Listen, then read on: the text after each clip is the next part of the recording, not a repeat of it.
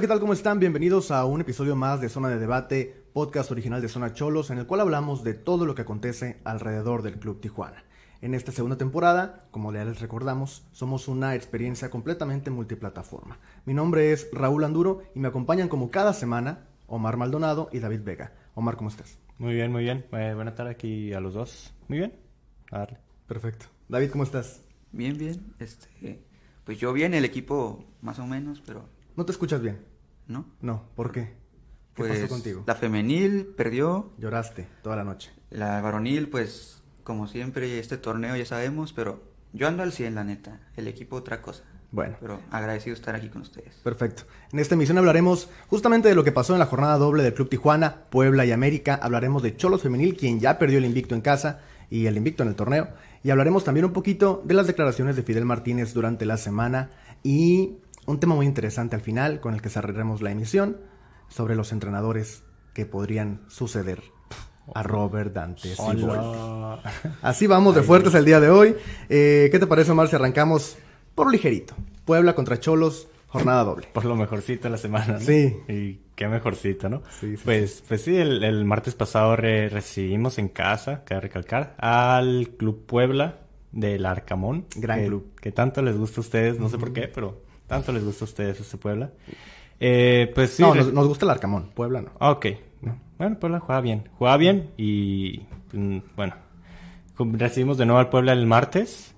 Eh, se volvió a jugar el partido. Se venía con un poquito más de expectativa, ya que a Puebla no se le solía dar bien esta casa en. No se le suele dar bien la- la cancha del caliente. Y pues Tijuana va en casa y ocupaba ganar. Ocupaba ganar porque. Porque Dios, ya ocupaba ganar. Pues empezó el partido. Y literal el equipo madrugó al, al, al Puebla al minuto 4. Literal ni me alcancé a sentar. Literal iba llegando al estadio. Me justo me iba a sentar y cae el gol del Tití.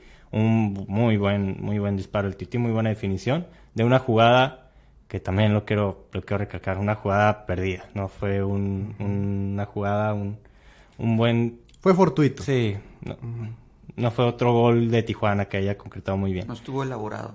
Sí, después de ese gol el, Como ningún gol de Tijuana. Exactamente. Después de ese gol, si hubiera pitado al medio tiempo, pues nadie se hubiera quejado después de lo que vimos, porque no vimos nada en el primer tiempo. Y si hubiera pitado el final, tampoco, Tampoco. mejor para nosotros. Sí, sí. No, claro. Sí. Ya empezó el segundo tiempo, ahí del minuto 67 se empezó, hizo el cambio, el primer cambio de, de Robert, que fue meter a Cristian Ortiz y sacó a Fidel Martínez. El Cristian Ortiz luego, luego se hizo notar, hizo una muy buena combinación ahí con Jordi Cortizo. Para mí, la mejor jugada del partido y la mejor jugada del torneo del equipo de Tijuana. Buena combinación, ahí ruleta y Cortizo no logra, no logra concretar, ¿no? Minuto después, siguiente jugada. Después de que no concretamos, que el Club Puebla, sin hacer nada en el partido, un centro desde la banda, que pues nadie le cubre, y cae el gol de Puebla, ¿no? Remató en el área, el área prácticamente en el área chica, y pues nada que hacer la defensa, ¿no? Se acabó el partido, unos dos cambios ahí de, de al 82, saca Manota, saca a Cortizo y mete ahí a, a Castillo, pero pues un partido Pero no llores, todo está bien. un partido muy ah, aburrido, muy soso. No se vio nada. Mira, imagínate, en los destacables del video de, de Tijuana el partido, como dos minutos se comió una jugada que ahí le cortó el árbitro. ¿Sí lo viste? El tití Sí, sí, que le cortó. No, imagínate. Para destacar. Para destacar, para destacar una jugada así del partido estuvo, estuvo muy mal, la verdad. Del Puebla, sin hacer prácticamente nada, nos sacó un empate de casa. Y, y, bueno, a pesar de que las estadísticas arrojan a Tijuana 20 tiros, creo que Mucho 5 mejor. 6 a puerta, 10 tiros de esquina que fue Tijuana. La verdad es que no vapuleó a Puebla. La verdad es que Puebla salió a hacer su partido y con un poquito parecido a la América, ya lo vamos a ver, que salió con igual un poquito más tirado atrás. Pero Tijuana no logra aprovechar esos, Momentos. esos momentos, es, el rival te, te dio la iniciativa del balón, el rival te dio la iniciativa de, de dirigir todo el partido y Tijuana no, no logró hacer nada con, con eso. Tuvo para unas dos, tres claras únicamente. Para mí el gol no era una jugada clara y fue genialidad del Tití. Y qué hablar de este partido, la verdad, ¿no? Un poquito de lo que estamos viendo, de lo que estamos viendo en el torneo y de lo que volvimos a ver la, la jornada anterior. Ajá. Ah, bueno, a mí me gustaría recalcar un poquito. Al minuto 82, eh, Robert sacó a Mauro Manotas, ¿no? Antes ya había sacado a Fidel Martínez. En pretemporada, nosotros veíamos a Mauro como el goleador. Y la primera emisión lo, lo, pusimos, ¿sabes qué, Mauro? En esta temporada se va, se va a destapar y va a ser referente. Que, o sea, que está, lo vimos en el partido el anterior y el anterior y el anterior. Y yo le había recargado antes. Mm, Mauro no, o sea, el equipo de tres cuartas para, de tres cuartos de cancha para adelante no tiene quien le cree jugada. Hemos visto a Mauro que baja a, recoger la pelota en medio campo y a veces él es el que reparte el queso, ¿no? Y ya no tiene quien le mande ese centro. O sea, es notable que hay una escasez de gol en el equipo, pero, pero ¿a qué se debe el funcionamiento de Siboldi? A los jugadores que no se, no se encuentran. Lo, lo único que yo le exijo y lo que a mí me, me apasiona ver en el fútbol fue para poner un ejemplo concreto, esa jugada de, Ortiz con Cortizo. Que, es lo único que se le pide, ¿sabes cómo? Ah, que un par de jugadores concreten una buena jugada, un par de paredes y que lleguen, que lleguen con una intención de, juego, ¿sabes cómo? Que, lleguen con una intención de juego a crear jugadas de peligro, no que sea por un rebote como los goles de Tigres, como el gol de penal de Fidel, como los únicos goles que ha, que ha metido que ha metido Tijuana. ¿A qué se debe esta esta escasez de goles y esta escasez de crear peligro al, equipo a pesar de que te está dando la iniciativa del juego. Yo creo que tiene que ver con la falta de generación. Eh, lo vimos en los primeros partidos, empezó Marcel Ruiz junto con Rivera, junto con Pavés, creo, sí. en contención. Y de ahí para arriba empezaron creo que los dos partidos con una alineación parecida, creo que era la misma, de media cancha para arriba. Después vimos muchos cambios, incluso vimos a Sansores, dejó a Manotas en un partido en la banca y tampoco pasó nada, no hubo ningún cambio.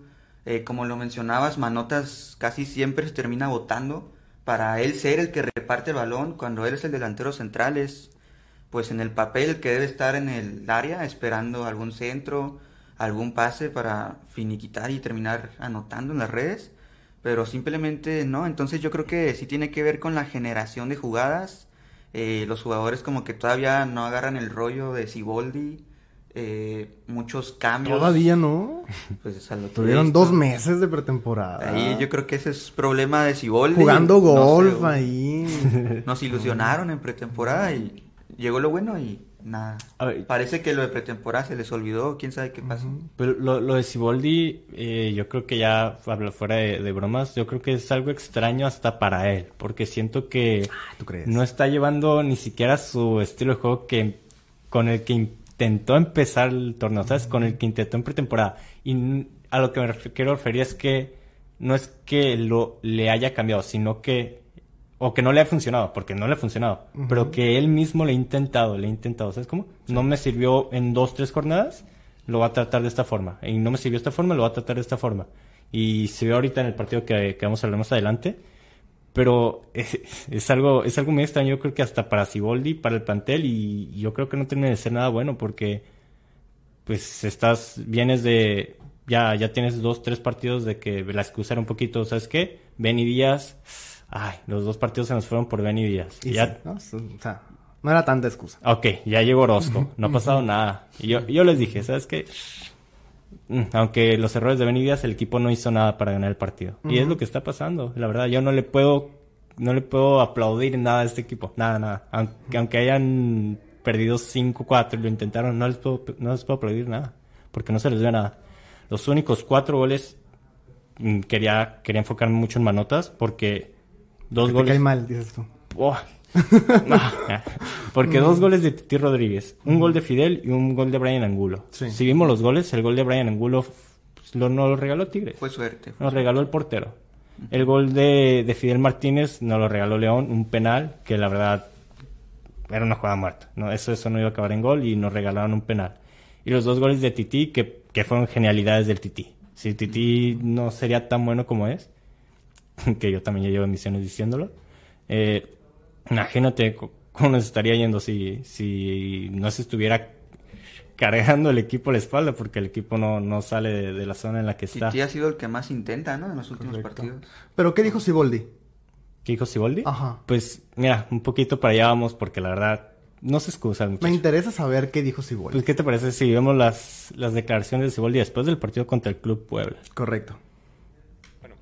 todo eso se viene dando y estamos en estas circunstancias, no estamos de repente ¿no? en, en estado de gracia, sabemos, los muchachos son conscientes que un error que tengamos lo vamos a pagar. Entonces hay que seguir con la confianza y la tranquilidad de que se están trabajando muy bien, ellos se preparan muy bien para cada partido y realmente es un grupo sensacional y estoy seguro que con ellos vamos a salir adelante. Pues mira, poco que decir, ¿no? No estamos en estado de gracia. Es, ¿no? Es que... Y, él y mismo- no lo hemos estado. Él mismo lo dice, ¿no? Es, es lo que todos pensamos y lo que todos sabemos. No nos dice nada nuevo. Pero también dice que él confía en que saldremos adelante Pero, con eh, este equipo y Mira. Sabe que tiene buen plantel. mucha confianza, ¿no? A, a diferencia de otros entrenadores que a veces sabes que la estás haciendo mal, sabes que la estás cagando, ya, ya es que ya me enojé.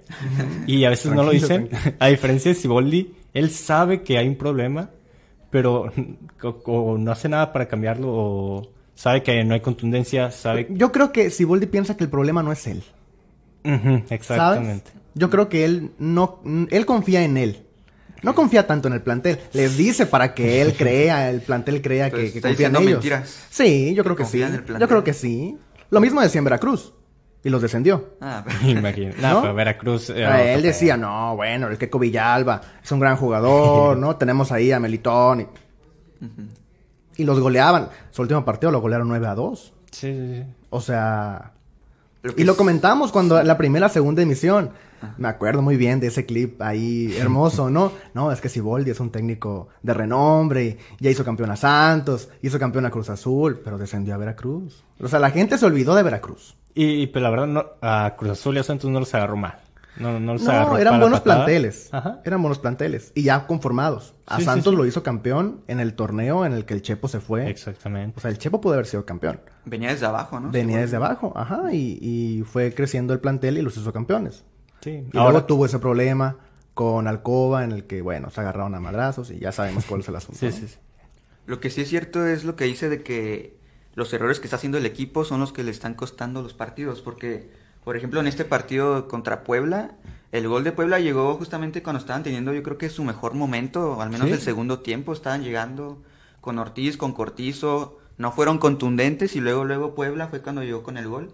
Y ahí otra vez Tijuana se fue al frente, pero pues ya no pudo. Sí, ya- yo la verdad tenía ganas, ga- no, iba a decir me cayó la boca, pero uff, no, Ojalá, nada. ojalá. Tenía ganas de decir, ¿en qué momento si vuelves a dar cuenta que Cortizo no está para titular? Que Cortizo no es un jugador para que lo tenga ni titular y ¿sabes qué? Sentarlo unas dos jornadas que no tenga minutos porque es que no da. Es, yo creo que este fue su mejorcito partido y imagínate que no hizo nada y fue su mejorcito partido.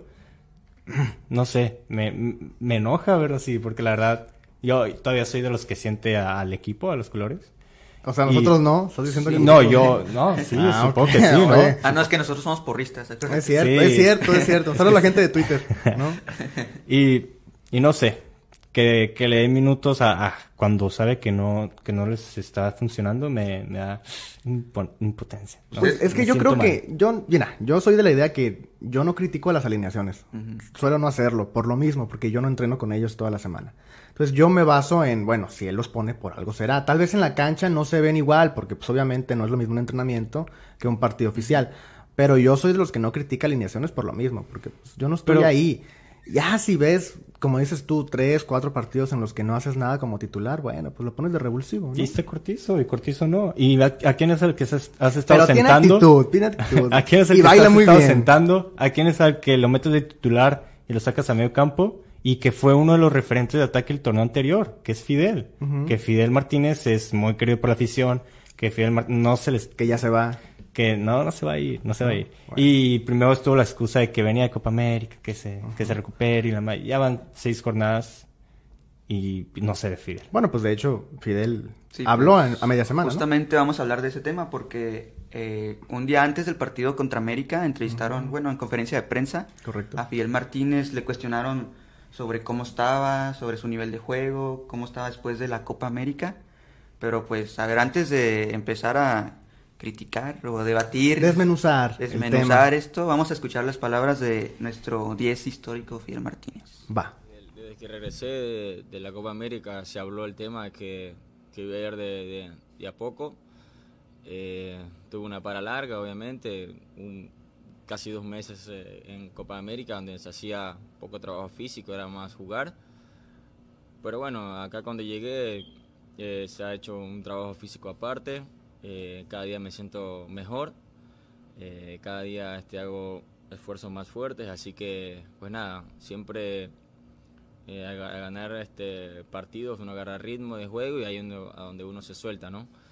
Pero nada, este, el profe siempre va a poner al, que mejor esté, eh, técnicamente, físicamente y, obviamente siempre de mi parte y, obviamente el compañero el que esté en la cancha tiene que defender a morir esta camiseta, ¿no? El que le toque tiene que hacerlo bien. Y, pues nada, de mi parte seguir trabajando fuerte para sumar al equipo que es lo más. Y ahí están las palabras de Fidel Martínez, que pues justamente como lo comentábamos, habló sobre pues que tuvo un gran desgaste en la Copa América, que a lo mejor no hizo tanto trabajo físico, pero era partido tras partido tras partido, lo que a los jugadores pues al final les termina desgastando más. Y luego, luego, no tuvo pretemporada con Cholos o llegó muy tarde. Llegó muy tarde. Entonces tampoco tenía el mismo ritmo que los más jugadores. En este caso él mencionó que Siboldi pues le dijo acordaron que iban a llevarlo poco a poco. Eh, no sé si tomarlo por ese lado de que no ha tenido tantos minutos, no lo sé.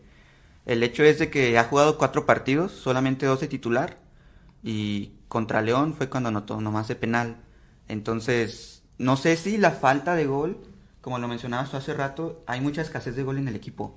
Eh, Fidel Martínez sabemos que ha sido yo creo que de los jugadores más importantes en los últimos torneos. Eh, es gracias a que no ha jugado tanto de que Cholos no ha metido goles o no, es algo tan personal. obviamente no, no, no. Porque es un jugador muy importante. no es Messi tampoco.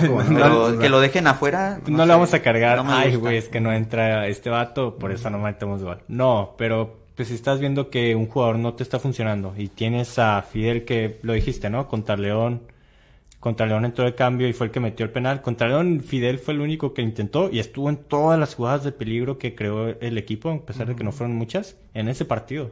Y yo creo que en los partidos que ha estado no ha estado tan desaparecido como los demás jugadores. Yo, yo creo que es una alternativa muy buena que estás desaprovechando. No, no, no le echaría la culpa a las casas de gol. Oye, pero ¿por qué? Yo no entiendo, ¿no? También hablando de, tocando el tema de Siboldi, que va a ser tema toda la emisión. ¿por qué romper esa sociedad de manotas con Fidel si tanto le había rendido frutos a, Pablo Guede, no? O sea, Fidel ocho goles, dos asistencias, Manotas seis goles. O sea, el torneo pasado que no le fue bien al equipo, pero fueron los jugadores con más chances y terminaban concretando. El equipo, eh, pues, aprovechaba sus oportunidades en el primer tiempo y terminaban siendo los importantes. No había tantos cambios en ofensiva, a lo mejor ya en el segundo tiempo los descansaba un poco pero los referentes seguían siendo ellos dos y ahorita pues ni siquiera Fidel que fue el goleador está teniendo minutos. Y Manotas no hace nada, ¿no? Está, está solo ahí arriba. Y, le echa un telefonazo a Pablo Guede ahí, yo creo que sí le responde, ¿no? Que le diga, ¿cómo los pongo? Y ya. Y, a, pesar de que casi siempre el juego es mejor que sea en conjunto, siempre necesitas un referente. Siempre necesitas un referente que, o que sea el que más te mete goles o al que sepas que sabes que ese güey va a estar ahí. Ese güey va a estar ahí y... Oye, también Barbona ha desaparecido, ¿eh? Barbona ha desaparecido también. No ha jugado nada. Y que fue de los... No referentes, diría yo, porque mm. muy Pero fue el que más asistencias del equipo. Y, la, verdad tiene un desgaste muy bueno. Tuvo juego, ¿no? Y desaparecido completamente. O sea, Siboldi se vino a cargar el, equipo. Sí, pues vino a desarmar ahí arriba, ¿no? O sea, no ha encontrado la fórmula que él quiere. Y yo entiendo que Siboldi busca lo que tenía en Cruz Azul o lo que tenía en Santos, en, con Furch en aquel entonces, ¿no? Que era un hombre de ataque, que él se desgastaba, que él tenía ese movimiento, un cabecita en Cruz Azul, que él hacía esas cosas también. Pero pues aquí no lo tiene, o sea, Manotas se desgasta, sí lo hace, lo hizo con Pablo Guede y lo sigue haciendo y sigue desgastando.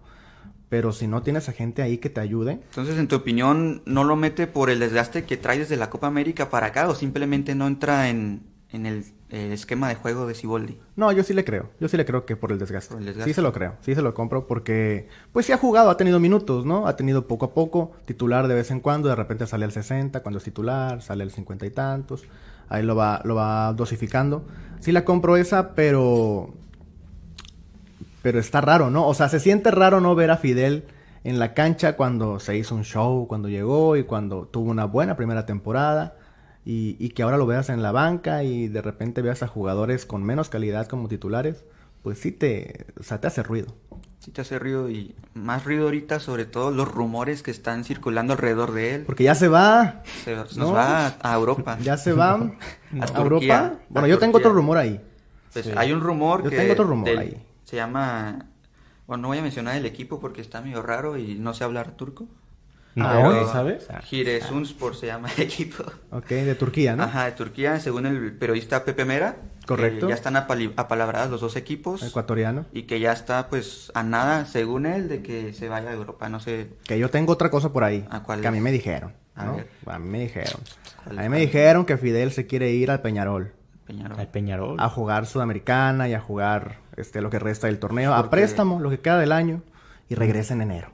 ¿No? O sea, que él se quiere ir. Que vuelve ya que el equipo esté bien, ¿no? Ya que, no se vaya Siboldi, ya que se vaya Siboldi, que él regrese. Ya regresa. ¿No? A mí me dijeron eso, no sé. Yo no, yo tengo ese dato ahí para que la gente esté atenta. Pero a mí me dijeron que. Y fue bueno en Peñarol, tuvo una gran campaña con Peñarol. Sí. ¿No? Cuando Y- estuvo allá. Y aparte le fue bien allá en las copas Libertadores. Libertadores, Libertadores, fue goleador del Libertadores. Todo eso le fue muy bien en el equipo allá. Sí, sí, sí. Y se alimenta todavía más ese- esos rumores porque en este partido contra América no tuvo minutos. Siendo que él fue el que estuvo en la conferencia de prensa. O sea, ¿cómo pones a alguien de conferencia y Ah, no lo Fue pones? despedida, yo creo, o algo ¿No? así. A lo mejor, a lo mejor. Le Imagínate. hubieran llevado un pastel mínimo. Y así, si ya no juega contra Monterrey, se viene la fecha FIFA y ahí va a haber muchos Y movimientos. ahí se va. Entonces, quién sabe. A lo mejor ahí se va. Y pues justamente hay que hablar del partido contra el América, que pues estuvo, estuvo raro, estuvo... El mejor partido del Club Tijuana. Partido perfecto. Partido perfecto, ¿verdad? No puede La ser. Cruz Azuleamos. Partido perfecto. Yo, yo escuché a la gente de TUDN, estaba ahí con, estaba ahí con Omar viendo el juego. Partido perfecto, decían, oye, Partido perfecto hasta que les cayó el gol. hasta que les cayó el gol, ¿no? Dije, órale, qué buena onda. Y por, o sea, como lo decía Siboldi en la conferencia, los propios errores de los mismos jugadores son los que al final le terminaron costando al equipo. Pues justamente... Un saludo a Luis Gamis. un Mm, saludito. Dios mío. Es tijuanense de la masacre que Que, que se regrese a la masacre, ¿no? Yo creo que a lo mejor y... es lo que le falta, ¿no? Ahí dan las patadas bien, ahí puede dar buenas patadas, Sí. creo yo. Y pues bueno, el partido, pues, como lo dices, fue buen partido los primeros perfecto. 90 minutos. El primer tiempo, yo creo que hasta el minuto 30 más o menos estuvo controlado. Si bien Cholos no era el dominador del partido, Nunca. pero tampoco el América fue que les hiciera tanto peligro. Arrolló, tampoco arrolló. No, no arrolló. E incluso al- eh, tuvieron por ahí alguna jugada en la cual presionó bien el equipo y terminó en un tiro del Tití, que como siempre es el jugador que pues más sobresale de este equipo, el que más intenta, a pesar de tener otros jugadores con más calidad, o se supone. Y pues bueno, ahí fue la primera jugada. Luego nos salvamos. Del minuto 20 al 30 hubo como cinco jugadas del equipo de América. Yo creo que en esos minutos fue donde el equipo de Tijuana más se desconcentró. Eh, otra vez Orozco siendo factor, como siempre. Beso. en un tiro de esquina, en un remate. Luego Richard Sánchez perdonó en un tiro libre que pegó en el poste y cruzó toda la portería ya Sí. con Orozco vencido. Y así nos fuimos al, Al descanso. al descanso, ¿no? En el segundo tiempo, Cholos como que se animó un Tú me poquito estás dando más. más. Duró menos el video de lo que me estás explicando tú. El video de los highlights duró como un minuto y medio. No ¿no? importa. Me está entreteniendo más lo No, que sí, el es que partido. deberías de irte a tu Es DN que- a, a narrar bien los juegos. Es que allá- estamos, estamos destacando, pero pues ahorita vamos avanzando, ¿no? En el nivel de que estamos mostrando Cholos. Estamos destacando lo que noventa- hizo América. No, no, no, no. Porque destacamos lo de Cholos. Al 40 y... Somos zona águila a partir de hoy. Al 50, Angulo se comió a Messi. Llegó hasta el área rival, la pasó y terminó en un remate. Lamentablemente terminó fuera de lugar. No, no digas esas cosas. Mira, cu- cuando no hay nada que destacar del equipo, una jugada de esas ya te, No, no, no te hagas saca. eso. Dices, ah, no, que intenten más esas cosas. La neta, yo creo que Angulo fue de los jugadores un poquito que más intentaron, aparte de Titi Rodríguez en el primer tiempo. Yo creo que destacaron. Y pues por ahí también Manotas tuvo un remate que Ochoa detuvo muy bien. Y América ya tampoco hizo tanto, ya hasta el minuto 90. eh, varios centros al área, Gamis terminó haciendo una tontería. Yo creo que ni los de fuerzas básicas ni los de infantil hacen ese tipo de errores al 90. Terminó costándole en una pena máxima que Córdoba pues terminó marcando. Y ya que el equipo se fue para el frente para buscar el empate, pues en esa de que los jugadores estaban arriba, llegó Renato Ibarra y pues terminó liquidando el partido. ¿Cómo viste el partido? ¿Qué te pareció el desempeño? Es engañoso, ¿no? No, Partido puede perfecto. ser, Partido engañoso. perfecto del Club Tijuana. ¿Merecía perder el equipo? Sí, ¿Tú crees? claro que sí. Si Boldi fue a ratonear el partido, fue, fue a buscar el 0 a 0. Para mí, para mí eso es, no. Sí, pero eso es no. no. merecer, o sea, se ha hablado de este tema también ya. Pero sí. el empate yo creo que o sí sea, lo merecía. vas, ¿no? vas a no perder o vas a ganar, ¿no? Entonces, ya lo hemos hablado en muchas ocasiones. El, eh, Siboldi fue a no perder. Esa fue su postura. Eh, a, a mí se me, a mí se me hizo raro el, el segundo gol de, de Renato porque le comentaba a Omar, ¿no? ¿El novato del año? El novato del año, este, pues lo va marcando, ¿no? Lo va marcando, según él, muy, muy marcado. Le dejó un espacio. Le dejó un espacio enorme, le tira gol, le mete la pelota a Jonathan Orozco y se enoja con Jonathan Orozco todavía. No, no, no. Todavía Víctor Guzmán se enoja cuando no marcas bien. Oye, No, y Jonathan ya había salvado sus casas en, O sea- en todo el partido. Sí, sí, sí, o sea, te- terrible, terrible lo de, lo de Víctor Guzmán. Sí, y, y la verdad, mm, ah, para lo que me refiero de que no merecían ganar. Ah, hay, hay No, no merecían el- ganar. No merecían ganar. No, digo, pero- no merecían, merecían perder. Digo, tú, tú puedes salir con una línea de cinco, Yo- no pasa nada. Ah, hay equipos que juegan así y hay equipos que proponen y juegan muy así. Ahí te, el Leipzig, el Leipzig un momento jugó con línea de cinco y qué bien jugaba arriba ese equipo. O tenías a Pamecano, ¿no? Ok. Tenías ahí a Halstenberg. Eh, Siboldi cuando salió con, con esa defensa, es que literal salió a encerrarse. O sea, no es como que haya buscado otras formas de, ah, ¿sabes qué? Es que con Angulo y Loroña. No, él- él desbordar", jugaba al contragolpe. Jugó, es que jugó a racionar. Y, y si juegas así, no puedes esperar otra cosa más que perder, porque estás jugando contra el América. El líder. El líder. Y que aunque a pesar de que no estás jugando mal, grande. si te encierras atrás, te va a caer un gol. Te va a caer un gol, como sea. Si vas y te encierras, te van a caer goles. Y tú no estás generando nada arriba. Mm, No, no hay forma. Para mí, horrible, horrible. Sí, luego salió con pues línea de 5, obviamente Que funcionó, ¿eh? sí funcionó, pero tienes Yo dos diría que esta fue la mejor alineación que ha puesto en pero el tienes dos puntos, ¿sabes? Estás en el Sí, último lugar de la general, tienes que ir a arriesgar, tienes que ir a ganar, a poner a tus Pues mejores sí, jugadores. pero no vas a ir a dispararte en el pie en el Azteca tampoco. pues. Sí, yo, Yo entiendo la postura de Siboldi, fíjate que te voy a defender, Sí, sí, Robert. la- Pero yo, yo entiendo la postura de que, oye, es el líder, eh, casi no recibe gol, eh, es contundente, tiene gente importante, vas a su cancha. voy a encerrarme. Pues oye, no te voy a jugar el tú por tú, me vas a meter 10. Pues no. O sea, siendo sinceros, yo no tengo contundencia y tú sí la tienes. Entonces si voy y te juego el tú por tú, me metes 10. Entonces yo renuncio. Es la verdad. Si no estoy jugando nada y voy a ir a encerrarme a todos los partidos, pues yo renuncio, ¿no? Pues es lo que estábamos hablando también. Pues ¿no? que ya era- fuera, fuera de. Pero entonces, entonces Cholos no tiene el plantel como lo venimos diciendo, que tiene un plantel bueno, que con un técnico como Siboldi puede hacer grandes cosas. Entonces, realmente no es el plantel que todos estamos mencionando. Sí lo Es- tiene, es que pero no hay química. Y eso que Esa se es la debe. verdad. No hay química. ¿Eso O sea, se no, debe? no cuadran, no se entienden entre ellos. ¿Eso qué se debe? A que Siboldi no les está dando... O sea, para mí, yo, yo como lo veo, que igual yo estoy súper mal, ¿no? Y de allá Siboldi va y me cae el palo. Pero para mí Siboldi no les está dando la- la- las, las piezas, pues, para que el equipo... ¿Sabes qué? Vamos a trabajar de esta forma, de esta forma. Y ¿sabes que La vamos a cargar tal, tantas jornadas. Pues va a llegar el momento en que nos vamos a encontrar. Siboldi les ha estado cambiando jornada tras jornada. Ahora se fue a encerrar al, al Azteca, que es algo que no le había visto, a pesar de que, de que no jugara nada y de que pues, no creara juego. Ya irse a encerrar a buscar el 0-0 ya para mí es vergonzoso. Es- no les está dando la pieza a los jugadores porque para mí y para nosotros, como lo dijimos al principio, eh, tiene muy buen plantel Tijuana. La verdad es que tiene muy buen plantel y Siboldi no lo está aprovechando. Yo lo que, no sé, le cuestionaría poquito es el hecho de que, por ejemplo, aquí en el minuto 76 hizo tres cambios. Sacó prácticamente a todo su aparato ofensivo y metió pues a unos chavos como lo son López, Marcel Ruiz, Gamis, que lo sacó por Loroña ya después. Yo creo que ahí todavía más para aguantar. Ahí yo creo que ya literalmente quería sacar el empate como del lugar, ya no le importaba ganar. Pues sí. Pero eso de sacar a tu aparato ofensivo desde los minutos 70, cuando todavía tienes oportunidad, yo creo que... Pero no tenía oportunidad. Pero no ya estaba cuando, jugando a nada. Pero ya cuando son no los voy. últimos minutos y América también necesitaba ganar, que se iba a volcar un poquito más para el frente, yo creo que también ahí era el punto del partido donde más tenías oportunidad de llegarles, porque también ellos estaban hasta el frente. O que nos diga, ¿no? Para no ver los partidos, digo. Que nos diga que no irás a salir a jugar a nada, pues para no verlo. También tú sí ya sabes para qué los ves. Pues es que no puede ser. Digo yo, ¿no? Pues no sé, es que seguimos ahí viendo el partido, esperando que Cholo saque el resultado, que haga algo diferente, pero simplemente, a ver, si hizo algo diferente en la alineación, pero pues los resultados mm, simplemente no se están dando y más en la forma como se dieron ayer, de último minuto, que nadie lo esperaba.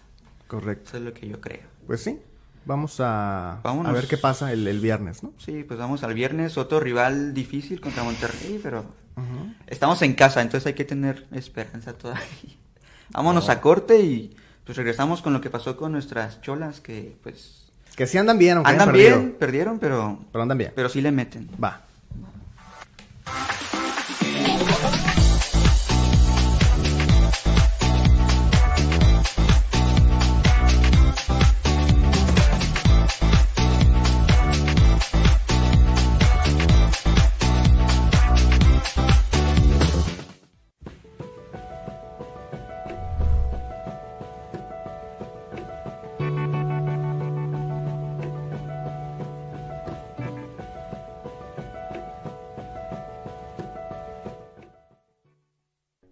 Tecnológico de Baja California nos enfocamos en crear profesionistas con valores, conciencia ambiental y visión empresarial.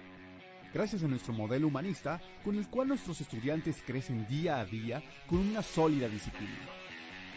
Dominando también el idioma inglés enfocado en el área de negocios. Todo esto en un plan académico excepcional. Emprende, supérate, vive. Sé,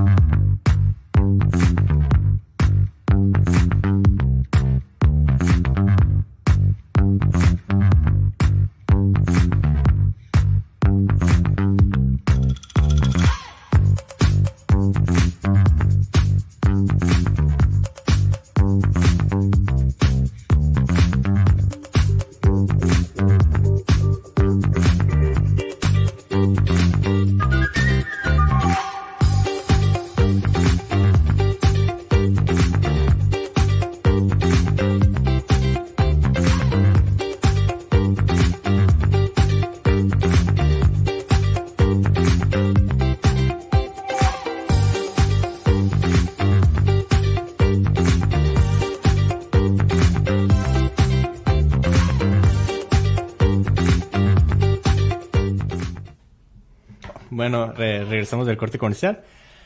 Vamos a dejar de lado, vamos a respirar, vamos a inhalar y dejar de lado un poquito a, a la varonil para ir a, a un campo bonito, un campo verde acá, a un lugar donde De nos podemos refugiar y estar felices Pues, por un momento. tanto, ¿no? Pero, ajá. No, sí, sí. sí, sí. También ve- venía con la, con la necesidad de tirar, pero no, no, no, no hay forma. No, no se les puede. Eh, pues no, el día de ayer vino, nos visitó las, las chiva, la- las chivalácticas. Tremendo equipo las de. Cholo Mejía. Ándale, no, no sabía. De, de, de- nos vis- jugamos el día de ayer contra las Chivas en el caliente de nuevo. Y pues como lo habíamos mencionado la, la emisión pasada, iba a ser No hay pastel ni flores, ¿no? Porque no, pues no ganaron, ¿no? Exactamente. Iba a ser un rival, bueno, el- no el primer. Eh, iba a ser el rival con el que nos íbamos a poder dar cuenta de, de qué estaban hechas estas cholas. El más complicado. Ajá, el más complicado, de que iba a ser ya una prueba, ahora sí, unas chivas. No estoy diciendo que los demás equipos no. Pero tam- no, sabemos Tampoco que no. estoy faltando el respeto. No, sí, hay sabemos que no. respeto. No, sí, pero Chivas ya era otro nivel. Sí, Y Chivas ya, ya pelea liguillas. Ajá. Contendiente siempre. Y, y, pues van segundas, van segundas y están, están peleándole con, con Tigres. Es- Correcto. es- es- ahí en ese nivel están. Se No han están peleando, perdido. se están peleando con Tigres. Ajá, la- las dos equipos, es lo que iba a mencionar, las dos equipos venían invictas. Ningún equipo había perdido, a diferencia pues, de que Chivas había ganado más, Tijuana sus empates, etcétera, ¿no? A diferencia de los goles anotados por Chivas y los cinco de, de Tijuana y la Reina Independencia, dejemos eso de lado, ¿no? Las dos venían invictas. Iba a ser un partido muy entretenido y yo creo que así lo fue, la verdad. Eh, pues yo creo que fue un partido, primero, se perdió. Se perdió 1-0, ¿no? Perdió con un penal. Con un penal, a eso iba. Creo que fue un partido muy marcado por, por los errores de, de, de Tijuana, que, que han venido muy así este torneo, han estado fallando mucho en ese aspecto porque el equipo no, no juega mal, pero ahí se mencionaba en la misión y yo también estoy de acuerdo, un posible penal que no se le marcó a Chivas, Correcto. que para mí sí era penal. En- Antes del primero. Ajá, exactamente. El primer penal, el primer posible penal no se O sea, marcó. no el de Toraya, el de Vanessa Sánchez. Ajá, Sí, exactamente. que estuvo pegado allá a la línea, ¿no? De Sí, sí, fuera. sí, muy claro. El árbitro estaba a espaldas y yo creo que fue le tapó la misma jugadora, ¿no? Se entiende. Después viene la, la, la equivocación de, de Yadira Toraya. Correcto. Todavía me, me estoy aprendiendo bien los nombres, ¿no? Ot- otra vez. Que, ¿eh? que se, otra vez, que, que Bueno. era la pilar de la defensa, ¿no? También ya indistintamente tienen fallas, ¿no? El partido pasado, Ania fue la que cometió el penal, Sí. ahora es Toraya. Anteriormente también También Toraya, fue ¿no? Toraya contra Gallos. O sea, están ahí, se pasan la bolita entre Ania y, y ella, ¿no? Sí, po- dejó botar la bola ahí en el área, como que no calculó bien el bote. Le botó antes de tiempo y le botó muy, muy pegado al cuerpo y extiende la mano infantilmente y le regala el, el penal a Chivas y, muy, y lo concretó muy bien. Que ese pudo haber estado más dudoso que el primero, creo yo. No, no. O sea, ese sí lo, lo pude haber entendido más que el primero, porque el primero no toca la pelota a Vanessa Sánchez. No la toca. Y en el segundo, ya era como que intenta al último meter la mano. Sí, y digo, bueno, puede que ya la intención no estaba, que sabemos que ya no cuenta la intención. Y paró la bola. Para mí es penal, clarísimo. Sí, sí, sí, Sí, pero pero- no hay bar, ¿no? No hay bar. No hay. VAR. Y, no que- se, y no se hubiera anulado, es Más la que verdad. el Black Room, pero ese no lo cuenta. Exactamente. no se hubiera anulado y, y de nuevo, qué bueno que no se hubiera anulado porque se hizo justicia, ¿no? Correcto. Chivas, Chivas está jugando bien y, y se hizo justicia. No les habían marcado uno, les marcaron el siguiente que igualmente era. Un Igual. riflazo de Licha Cervantes. Sí, sí, sí, muy, Nada que muy buena jugadora. ¿no? La conocía. normal, No, normal, ¿no? se sabe, Y sí. me gustó mucho le ha que se la traigan pacholas. 13 goles a Cholos, ¿no? ¿Cómo? Le ha metido 13 goles a las Cholas. No, tenía 13 partidos metiendo gol. O a- Ajá, sí, sí, pero sí, mencionaron, sí. no me acuerdo cuántos goles sí. le ha metido a Cholas. Yo creo que eran de sus clientes, algo así. Ah, no sé. No sé eso, pero sea, sí, venía, venía con una racha de, de 12 partidos metiendo gol Ajá, seguidos. Y este fue el Sí, tercero. es la goleadora junto con la de Ajá, Tigres, me sí, parece. con- exactamente, a eso es a lo que iba. Se marcó otro penal a, a, a favor de Chivas, o- otro igual error de, de- de Tijuana. Fue, me, me estoy acordando de la jugada, fue, le, le pegó, ah, le pegó un... pa. Sí, sí, sí. Ese Sí, también es- fue Vanessa Sánchez. pie y le, le, volvió- le pegó en... Ahí, ahí yo Fue creo que... Vanessa Sánchez. Yo Sí, creo que se la vendió, se la vendió muy bien la jugadora de Chivas, porque te, te alcanzó a pegar en el pie y te tiras para atrás y Sí, a la sí. madre. Pero sí le pegó, Sí, sí sí, sí, le pegó. sí le dio el punterazo. Para mí ese era el menos penal de los tres, pero se la, se la vendió muy bien y se la terminaron dando. Itzel González, Crack. Crack, de nuevo. Diosa. Crack. Y luego le remataron y otra vez la tapó. Sí, sí, abajo. ayudando a que no se abultara más el resultado, ¿no? Pero sí, siempre está ahí. Y, y si hubiera marcado ese gol, la, la delantera de Chivas hubiera sido la, sería la goleadora del torneo, ¿no? La goleadora del torneo. Sí, ya sola. sí, sí, sí. Eh, en solitario. A ver, Tijuana no terminó de jugar mal. Mm, Yo destacaría un poquito lo que hizo Higgs, que a pesar de que pues, ninguna creo que tuvo un partido excelente, tuvo mucho desgaste Higgs. Hay una jugada que, que le dio el balón en el área casi pequeña a René. que no, que no alcanzó a, a rematar bien. Creo que no jugaron mal, se toparon con un equipo que como yo ya lo había dicho, las cholitas, ahora sí son las cholitas, en este partido fueron las cholitas. Híjole, no lo sé. Sí, sí. Ah, tan rápido ya las bajas. La Ah, cholita. sí, o sea, La cholita. ¿Por un juego las vas a matar? No. No, no lo voy a matar. Pero creo que yo lo había dicho. Se sienten muy cómodas cuando ellas proponen el partido. Y se, se fueron a topar, se vinieron a topar con un equipo que les propuso el juego. Que Chivas tocaba muy bien, Chivas combinaba muy bien. Y yo creo que ahí fue cuando dijeron, ay, no, no, no, no conocía este pedo, ¿sabes? No conocía muy No es bien. esto". Necaxa, dijeron, ¿no? Exactamente. Ay, güey, que... Estos sí juegan. Como que, como que ahí fue cuando... Pero también no, no fue una no fue arrollador Chivas, creo yo. No, o no, sea, no, fue no. como que posesión dividida. También Tijuana proponía. Sí, Tuvo sí, sus sí. momentos. Yo diría que los primeros 20 minutos fueron de Tijuana, del partido. Sí, sí, y ya sí. luego Chivas empezó a agarrar ritmo y ya empezó a subir. Llegaron los penales. Ya después nomás tipo. controlaron el partido, pero... Fue un, sí, fue un sí. partido Solita. marcado por error. Mucho juego en medio campo. Sí, mucho medio campo. Sí, sí, fue, fue un partido marcado por errores, porque la verdad es que Chivas tampoco, fuera de los penales marcados, Chivas tampoco tuvo jugadas muy claras. No. Y yo creo que ahí sí estuvieron muy parejas, porque la jugada de Rená y varias, varios intentos de, de tiros de- del equipo de las Cholitas, Ujú. para mí son las Cholitas ya. Y, y igual, un, un cabez- Te van a pegar los No, clips, ya ¿eh? no, ya los no, ya Te no. van a pegar. No, no, no, me gusta este equipo, me gusta este equipo. Y que igual, unas dos, tres aproximaciones del equipo de, de Chivas, de las Chivalácticas. Igual, fue un partido marcado por errores. Lo, lo que yo había comentado anteriormente y lo que se le está dando viendo a este equipo, que yo, yo se los dije. ¿Sabes qué? El equipo, aunque juegue muy bien, esos errores te van a terminar costando. y, y yo dije, hay que perfeccionar, hay que perfeccionar ese aspecto porque a pesar de que Fabiola Vargas está haciendo muy buen trabajo con, con este equipo, si no, si no perfeccionas esos errores en defensa, en el medio campo, te van a costar partidos, al final te van a costar puntos y ojalá Dios no quiera una posible clasificación, que no lo veo, van, van en el séptimo lugar. Eh, igual van muy bien caminadas, no, no las vamos a matar por este partido, que fue un muy buen partido, lo recalco. Chivas fue un poquito superior, pero esos, esos errores te pueden terminar costando, costando puntos o en una liguilla costando clasificaciones. Esos errores no se permiten en una liguilla, no te perdonan. Y querías ver el nivel que tenían estas cholas contra esos rivales fuertes que siempre están ahí peleando por el título. Y yo creo que les fue pues, bien, ¿eh? Justamente lo hicieron bien. Eh, si bien, ya ves, lo mencionábamos la vez pasada, que tenían, pues, no eran contundentes al momento. Esta vez no generaron tanto, los primeros minutos sí, Después ya no generaron tanto, pero no fue tanto de error de ella, ¿sabes? Fue más por el rival que se acomodó bien. Y tampoco es que Chivas les haya complicado la vida. Cholos manejó bien el partido. Eh, por ahí Fabiola Vargas hizo buenos cambios en el segundo tiempo, tratando todavía de buscar el resultado.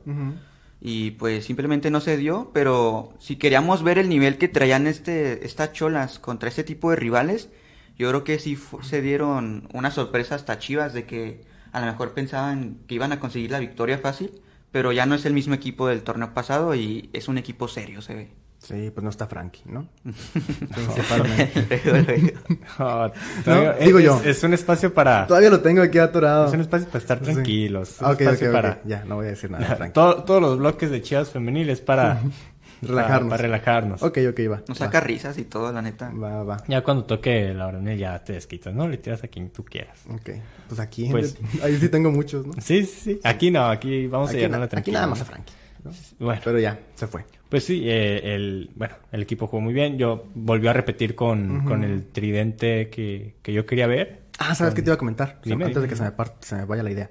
Eh, me, me, gusta que el comentario que, que, hace David de que, bueno, es un rival complicado, ¿no? Le peleaste bien al tú por tú, no, no te arrolló, no fue un equipo en el cual este, te complicaras demasiado la vida. Eh, y también me gusta la autocrítica y, y, y, que sabe Fabiola Vargas sus errores, ¿no? O sea, lo, lo comenta en conferencia de prensa. Sé que no estamos siendo contundentes, sé que estamos cometiendo errores infantiles, que nos cuestan puntos. Eh, y hay que trabajar. Y creo que es importante que ella sepa de lo que está, de lo que está padeciendo su equipo, ¿no? Al final de cuentas, eh, están trabajando en el mismo camino y hay que seguir trabajando en eso, porque este partido creo que le beneficia, aún perdiendo, le beneficia más a Tijuana. Exactamente. Que si lo hubiera ganado. Si lo hubiera ganado, pudo haber sido un espejo. tal vez. ¿No? Pero te, beneficia más si lo pierdes porque aprendes mucho más y viene una posible liguilla y sabes cómo te vas a enfrentar a ellos. Y lo digas, y, y, sí, bueno, lo comentamos, ¿no? Pero, eh, pero en dado caso se dé, bueno, tienes este aprendizaje de un partido en el cómo te juega un equipo de esta envergadura. Sí, sí, sí, exactamente lo que iba a decir. Es...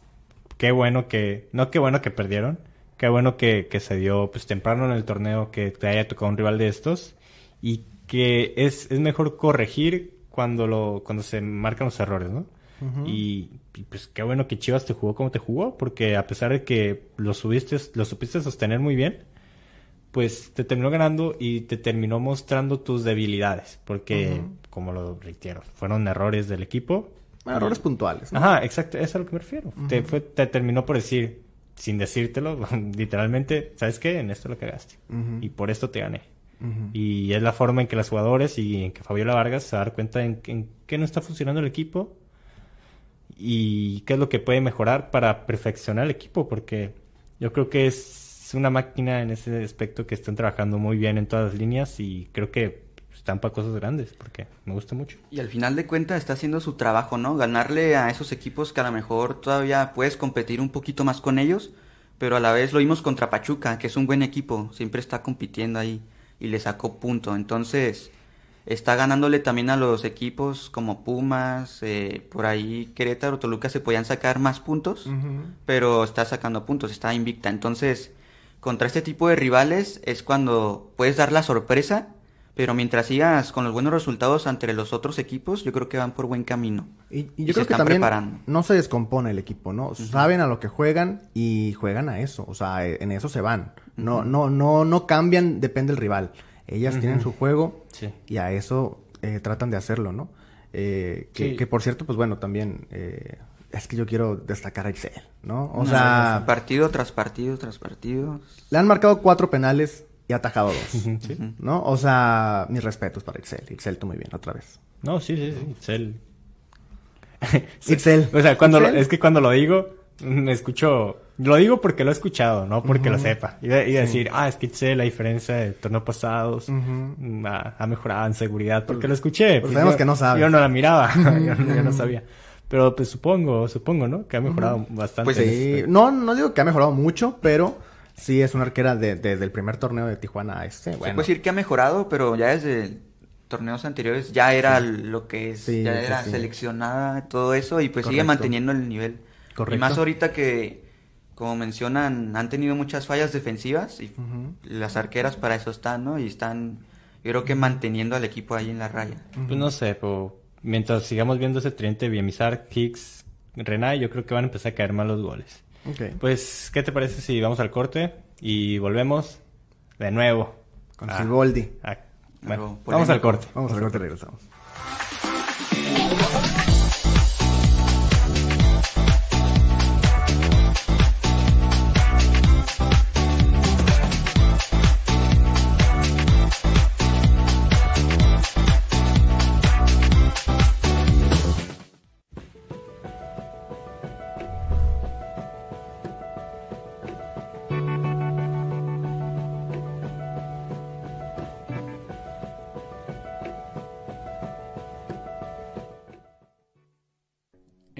Tecnológico de Baja California nos enfocamos en crear profesionistas con valores, conciencia ambiental y visión empresarial. Gracias a nuestro modelo humanista, con el cual nuestros estudiantes crecen día a día con una sólida disciplina. Dominando también el idioma inglés enfocado en el área de negocios. Todo esto en un plan académico excepcional. Emprende, supérate, vive. Sé,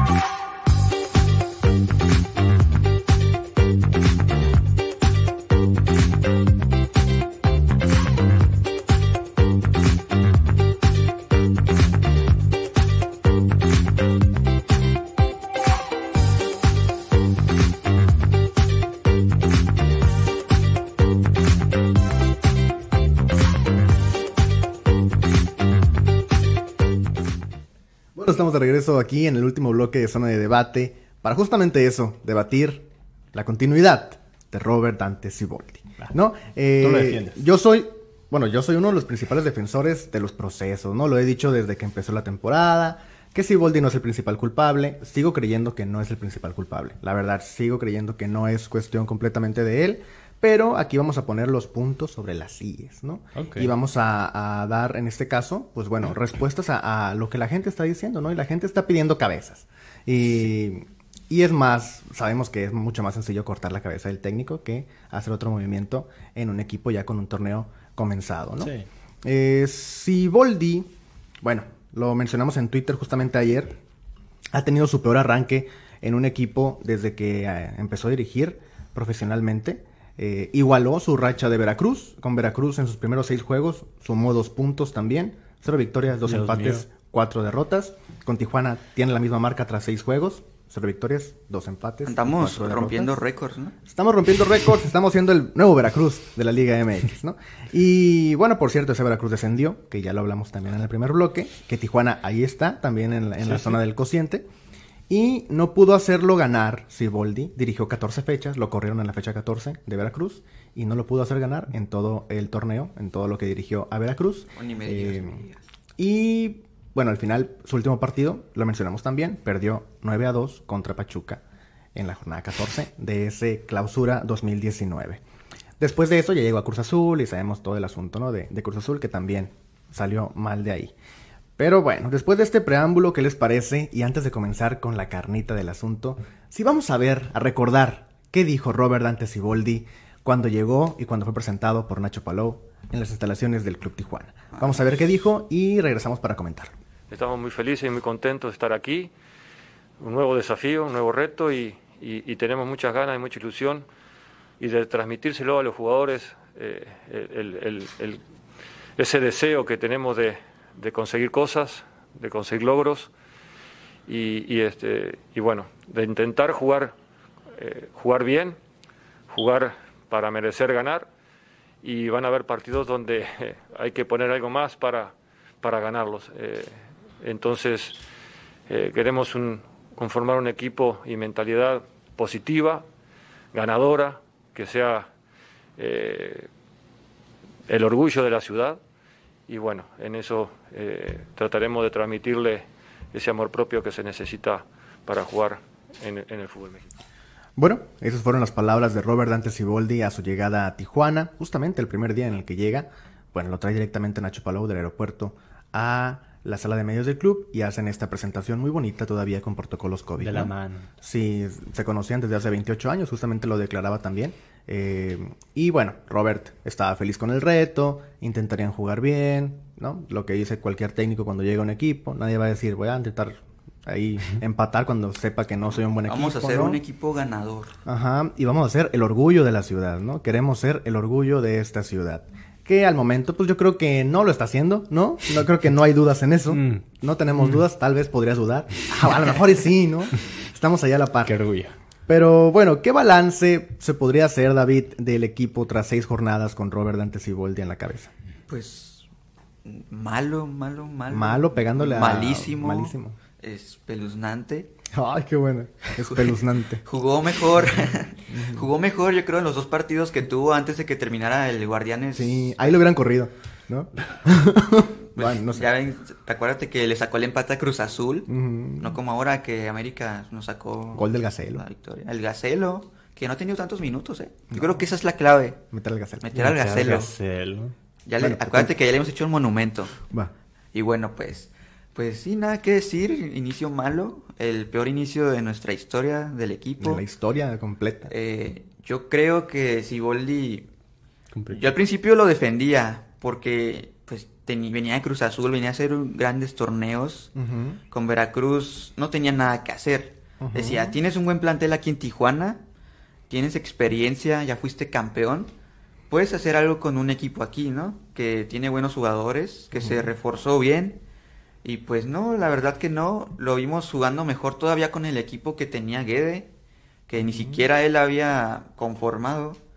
No sé qué está pasando, que tuvo pretemporada, tuvo todo el tiempo del mundo para conformar su equipo y simplemente no se dan las cosas, mm, no tiene excusas, lo ha hecho muy mal y ahí está, yo creo que tiene que sacar los resultados y no se merece estas críticas que le están llegando. Ok. Completamente. Este, Omar, eh, ¿es Siboldi el único y principal responsable del mal paso del club Tijuana Choloixcuintles de Caliente? De caliente. Ujú. Ok. Andan Ah. bien fríos ahorita. Es que el único... mm, no, El único y principal. El principal. Ay, güey, es que... ¿Sabes? Yo, yo vengo con la idea de, de, de matar a Siboldi, pero cuando tú dices... Cuando tú dices, es que no creo que Siboldi, hay otras cosas, como que sin querer te la compro. Ay, qué bueno. Porque- Sí, sí, sí. Porque ah, es que Tijuana no viene jugando bien torneos anteriores. Torneos y hace mucho. Tijuana viene siendo... Es, es, es uno de los equipos... Coleros. Ajá, es uno de los equipos para sacar puntos. y, y lo viene siendo desde hace mucho. Que ahorita el equipo está jugando súper mal. Y el peor arranque es Bold y, y, y el peor arranque en la historia del equipo. Pues se entiende por qué, por qué es tanta crítica, ¿no? A mí Y ahorita que vimos la- las declaraciones de Siboldi, y creo que lo, lo comenté contigo, a mí lo que me asustó en ese momento de lo que dijo fue que él no le puso ningún pero, no le puso ninguna excusa, no le pidió nada al club para llegar, ¿sabes cómo? Él le dijeron y, ah, ja- jalo, vamos. Ah, pero hey, pero no, no, va, va, dale, Va, va. yo lo agarro. Como tal vez quería trabajo, tal vez quería cobrar este año, no, no se sabe, ¿no? Estamos Es- en pandemia, ¿no? Sí. La crisis le pegó. no sé si agarró por agarrar. Pero eso fue lo que me asustó y eso es, y yo no lo quise creer por ese lado. Pero pues es lo que se está viendo. Eh, Siboldi no, no está haciendo jugar el equipo y ponerlo como principal. Pues, a ver, yo te lanzo la pregunta. ¿Quién juega mejor? ¿El equipo de Guede o el equipo de Siboldi? Ah, pues es que- La verdad. No. ¿Te quedé? Yo creo que... No sé. Yo creo que no hay mucha duda a pesar de cómo jugaba Guede. Guede Ahora, jugaba bien. Sí, pero. O sea, te la compro. Pero. O sea, estamos hablando de Robert Dante Siboldi. Un técnico que antes de llegar a Tijuana, cuando salió de Cruz Azul y antes de llegar a Tijuana, en ese lapso de tiempo, fue vinculado al América. Fue vinculado a León. O sea, equipos importantes con directivas serias, ¿no? Cae, recae en Tijuana, ¿no? Que, que bueno, cuando llegó tampoco nadie hizo cara de feo. Fue como de, oh, es un buen técnico, ¿no? O sea, Sí, sí, sí. puede levantar este barco. Esperaban al Piojo, pero Dante también era una, buena- una Era buena opción, ¿no? Y luego, o sea, hubiera pasado lo mismo con Robert en América o en León. Yo creo que de pronto hubiera pasado lo mismo con el Piojo aquí en Tijuana. Yo creo que sí. Sin- sin- sinceramente. Sí. ¿Sí? Sí, yo creo que sí. No, la verdad ¿Y no si creo. Dante hubiera ido al América a otro equipo? Yo creo que no. Entonces, yo en creo ese que a caso- Dante le iría bien en Sí, otro equipo. Entonces, es el plantel. Es que no sé si es el plantel. ¿Qué es? Jorge Alberto, respóndenos. O sea, Es que sí, sí, está raro. ¿no? O sea, yo creo que Robert en León le hubiera ido bien. Es que mira, es un buen técnico, hay buen plantel. Entonces yo creo que más que nada eh, la directiva no le está dando a los jugadores que Siboldi eh, ocupa, ¿sabes? No, Tal vez en Pero otro, también, en otro bueno, sistema a lo mejor este sí, equipo tampoco podría creo que sea algo de- de jugadores. Tuvo pretemporada con Claro, ellos. claro, trabajas claro. con ellos. Lo que tienes es tu materia prima, no tienes de otra. Trabajas con ellos, trabajaste dos meses no, con es, ellos. no es un jugador, no es un Veracruz. No es un No, plantel de tampoco, Veracruz. no, no, pero trabajaste Para con ellos tener dos los mismos meses. resultados, pues. No, no, no. no, Y no. yo, yo no creo tampoco ni que sea problema del DT ni de los jugadores y tampoco decir es problema de la directiva, ya, cámbienla la chingada, fuera, Entonces, fuera pro, nos fuera echaron- tal, fuera tal. ¿Vino a echarnos la maldición del Cruz Azul o qué?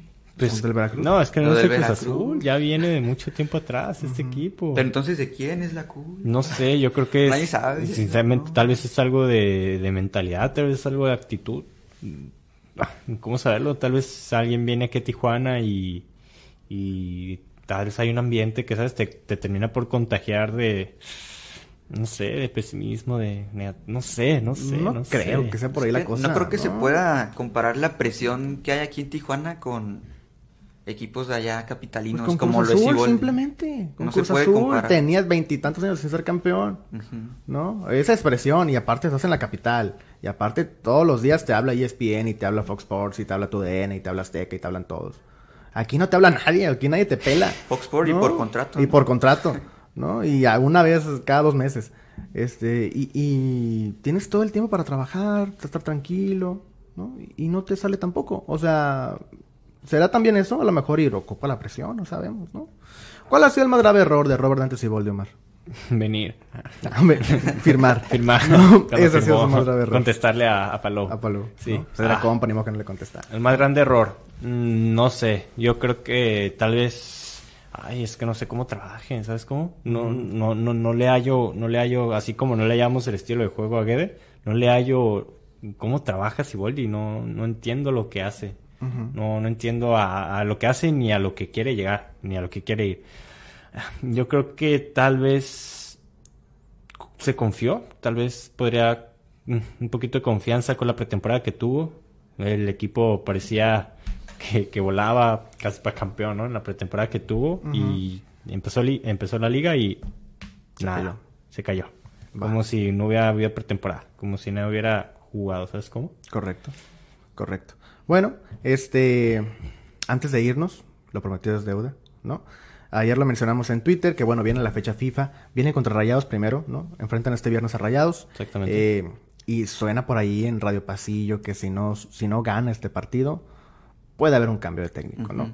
Y lo mencionamos justamente en Twitter y hay dos, tres nombres que por ahí suenan, ¿no? Uno que es conocido, que estuvo en la baraja de técnicos antes de que llegara Siboldi, que es Pedro Quechiña, ¿no? Que ahí está, el portugués, que no tiene trabajo. Está también Gabriel Caballero, que dirigió a Juárez, que es gran amigo de la familia Hank, que dirigió a Dorados, que fue campeón con Dorados, con Cafetaleros, cuando era parte del Grupo Caliente. También está ahí Gabriel Caballero. Y está un nombre nuevo, que acaba de salir de Racing, que dirigió a León y que dirigió a la selección chilena, que se llama Juan Antonio Pitts, ¿no? Él también acaba de salir de Racing hace menos de 10 días. Eh, es parte de la baraja esta de, de, los argentinos que nos encantan, ¿no? este, y, y, bueno, también está ahí el nombre de, de, Juan Antonio Pizzi para llegar a Tijuana. En dado caso se dé este recambio en la dirección técnica del club, ¿no? ¿Qué pasará? No sabemos, tal vez si no, y se queda Siboldi y luego veremos a estos nombres ¿Qué pasó en otro con Mohamed? torneo. ¿Qué pasó con Mohamed? ¿Ya no? No quiere dirigir en México. ¿No quiere? Mohamed. No, está tranquilo en Argentina. A Suena- Mohamed le tienen que dar un equipo que ya esté bien estructurado porque se lo merece. Ya nos hizo campeones. No, le puedes dar un equipo que se está cayendo a pedazos y que intente salvarlo. Pues veremos. Queda mal y se mancha su nombre, ¿no? Se mancha, se mancha. Bueno, pero bueno, hasta ahí llegamos, señores, con la emisión del día de hoy. Este, esos fueron los nombres. Eh, les recordamos que nos pueden seguir en redes como arroba zona cholos y que este episodio lo escucharán también mañana en Spotify, Google Podcast y Apple Podcast completamente gratis. Eh, David, gracias. Gracias, gracias a ustedes los que nos ven y terminamos tensos, ¿no? El programa, yo creo, con mucha incertidumbre. Vamos a ver qué pasa con el equipo. ¿Qué pasa el viernes? Omar, gracias. Gracias, gracias a, a la gente que se quedó a escucharnos. Y pues sí, lo que hizo David, me quedé con ganas de, de cagar a palo. Sí, vamos a ver. Y gracias a ustedes por habernos acompañado en esta emisión de Zona de Debate. Nos vemos y escuchamos la próxima semana con mucha más información. Pásenla bien. Bye.